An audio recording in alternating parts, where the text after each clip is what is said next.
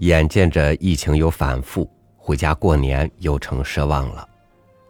旅居南方，每每对北国的食物倍加思念。春节的时候就更甚。今年春节打算自己动手做些过年时候才吃的小吃，也算是聊慰思亲之情吧。心理上对于父母亲人还有依恋，但是在吃上，总要脱离父母的硬币，独当一面了。今天呢，咱们就来熟悉一下过年的时候可以做哪些小吃呢？与您分享周作人的文章《南北的点心》。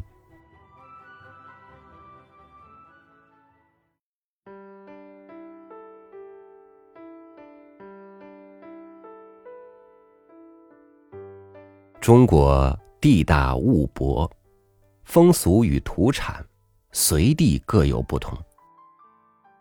因为一直缺少人记录，有许多值得也是应该知道的事物，我们至今不能知道清楚。特别是关于衣食住的事项，我这里只就点心这个题目，依据浅陋所知来说几句话，希望抛砖引玉，有旅行既广、游历又多的同志们，从各方面来报道出来。对于爱乡爱国的教育，或者也不无小补吧。我是浙江东部人，可是在北京住了将近四十年，因此南腔北调，对于南北情形都知道一点，却没有深厚的了解。据我的观察来说，中国南北两路的点心，根据性质上有一个很大的区别。简单的下一句断语：北方的点心是常食的性质，南方的则是咸食。我们只看北京人家做饺子、馄饨面，总是十分着实，馅儿绝不考究，面用芝麻酱拌，最好也只是炸酱，馒头全是实心儿。本来是带饭用的，只要吃饱就好，所以。并不求精。若是回过来走到东安市场，往五芳斋去叫了来吃，尽管是同样名称，做法便大不一样。别说蟹黄包干、鸡肉馄饨，就是一碗三鲜汤面，也是精细鲜美的。可是有一层，这绝不可能吃饱当饭。一则因为价钱比较贵，二则吸食无此习惯。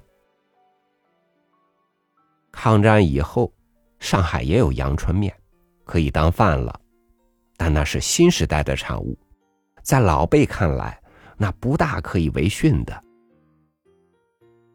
我母亲如果在世，已有一百岁了，她生前便是绝对不承认点心可以当饭的。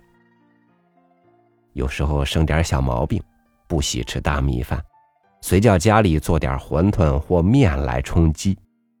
即使一天里仍然吃过三回，他却总说今天胃口不开，因为吃不下饭去。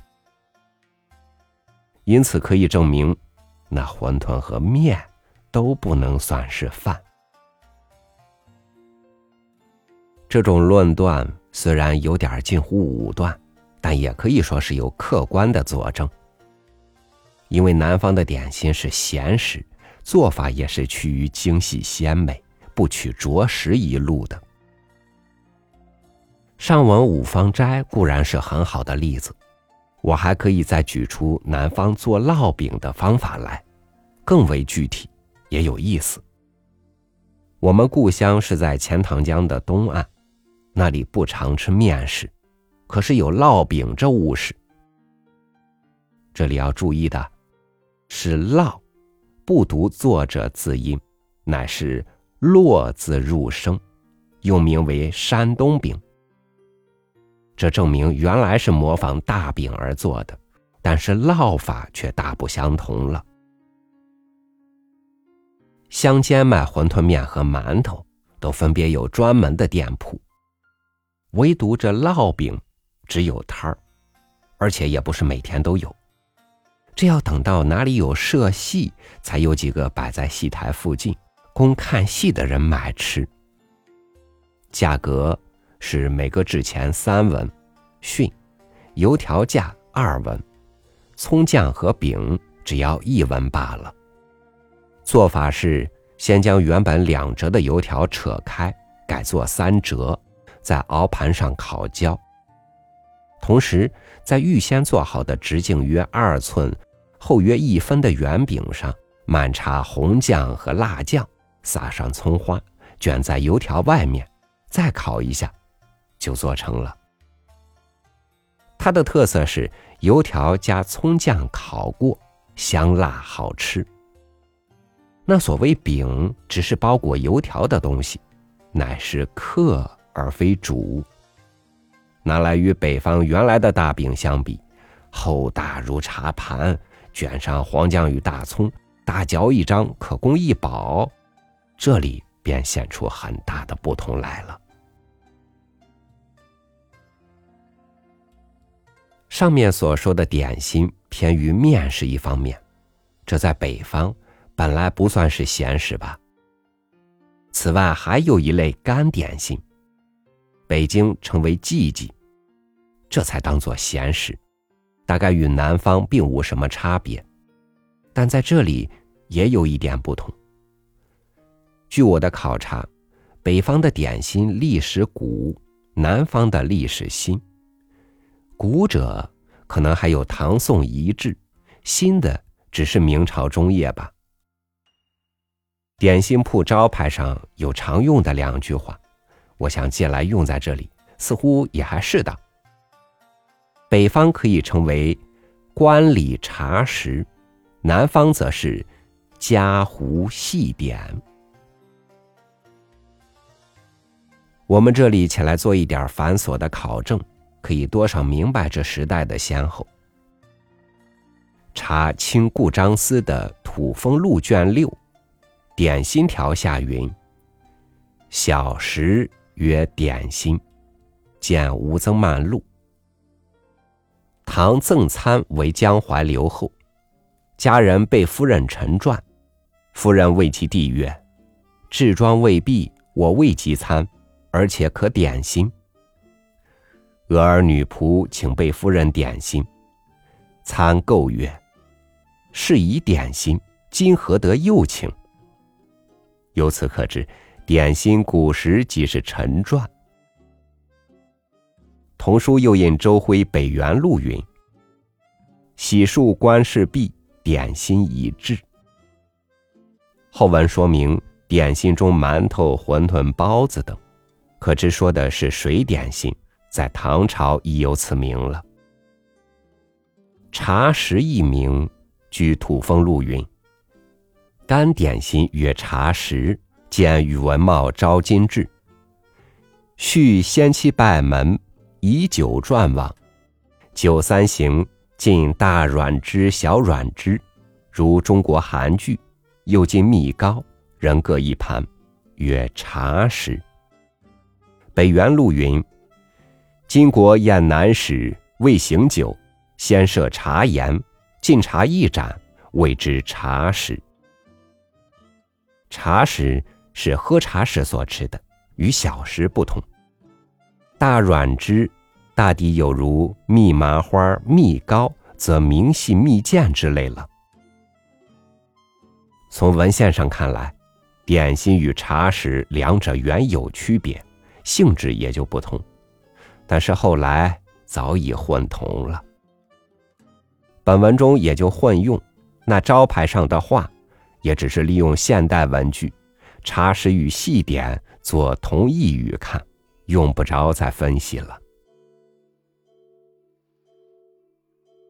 我初到北京来的时候，随便在博物店买点东西吃，觉得不大满意，曾经埋怨过这个古都市，积累了千年以上的文化历史，怎么没有做出点好吃的点心来？说实话。北京的大八件、小八件，尽管名称不同，吃起来不免单调，正和五芳斋的潜力一样。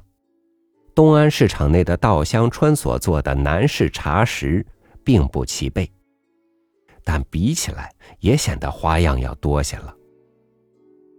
过去时代，皇帝像在京里，他的享受当然是很豪华的，却也并不曾创造出什么来。北海公园内就有仿膳，是前清御膳房的做法。所谓小点心。看来也是平常，只是做的小巧一点而已。南方茶室中有些东西，是小时候熟悉的，在北京都没有，也就感觉不满足。例如糖类的酥糖、麻片糖、寸金糖；片类的云片糕、焦桃片、松仁片；软糕类的松子糕、枣子糕。蜜仁糕、橘红糕等。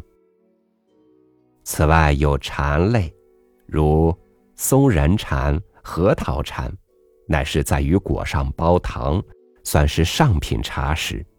其实倒并不怎么好吃。南北点心粗细不同，我早已注意到了。但这是怎么一个系统？为什么有这差异？那我也没有法子去考察，因为孤陋寡闻，而且关于点心的文献，实在也不知道有什么书籍。但是事有凑巧，不记得是哪一年或者什么原因了。总之见到几件北京的旧式点心，平常不大碰见，样式有点别致的。这使我忽然大悟，心想。这岂不是在故乡见惯的官礼茶食吗？故乡旧时结婚后，照例要给亲戚本家分喜果，一种是干果，即核桃、枣子、松子、榛子，讲究的加荔枝、桂圆；又一种是干点心，记不清它的名字，茶饭银月宴饮食门下。既有金枣和龙蚕豆两种。此外，我还记得有佛手酥、菊花酥和蛋黄酥等三种。这种东西平时不通销，店铺里也不常备，要结婚人家订购才有。样子虽然不差，但材料不大考究。即使是可以吃得的佛手酥，也总不及红菱饼或凉湖月饼。所以喜果送来，只供小孩子们胡乱吃一阵，大人是不去染指的。可是这类喜果，却大抵与北京的一样，而且结婚时节非得使用不可。云片糕等虽是比较要好，却是绝不使用的。这是什么理由？这一类点心是中国旧有的，历代相承，使用于结婚仪式。一方面时事转变，点心上发生了新品种；然而一切仪式都是守旧的，不轻易容许改变。因此，即使是送人的喜果，也有一定的规矩，要定做现今世上不通行了的物品来使用。同是一类茶食。因甲地尚在通行，在乙地已出现了新的品种，只留着用于官礼，这便是南北点心情形不同的原因了。上文只说是官礼茶食是旧式的点心，至今流传于北方。至于南方点心的来源，那还得另行说明。家湖细点这四个字。本是招牌和访单上的口头禅，现在正好借用过来，说明细点的起源。因为据我的了解，那时期当为前明中叶，而地点则是东吴西浙，嘉兴湖州正是代表地方。我没有文书上的资料来证明那时吴中饮食丰盛奢华的情形。但以近代苏州饮食风靡南方的事情来作比，这里有点类似。明朝自永乐以来，政府虽是设在北京，但文化中心一直还是在江南一带。那里官绅富豪生活奢侈，茶食一类也就发达起来。就是水点心，在北方作为常识的，也改做的特别精美，以为成为以赏味为目的的闲食了。这南北两样的区别，在点心上存在的很久。这里固然有风俗习惯的关系，一则不易改变，但在百花齐放的今日，这至少该得有一种禁售了吧？其实这区别不在于质，而在于量的问题。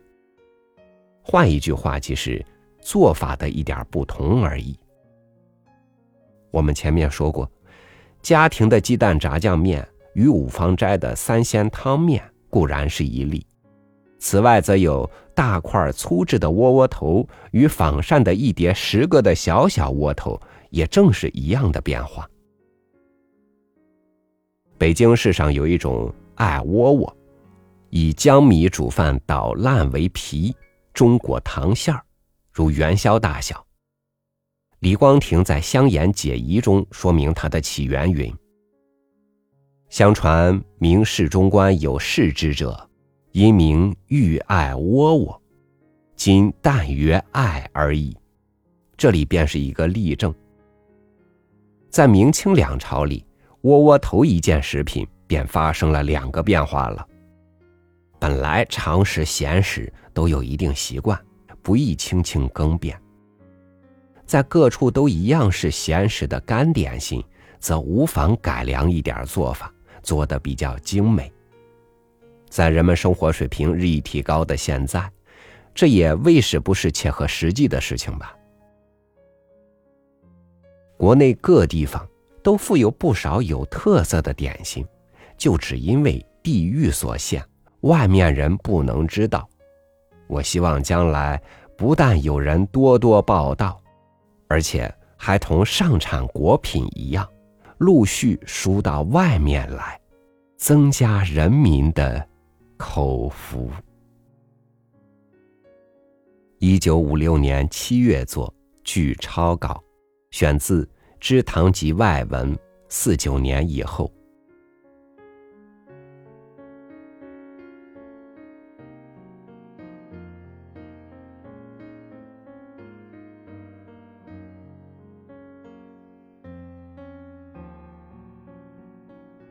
平日吃饭，我也很少点外卖，能自己做的呢，就尽量自己做。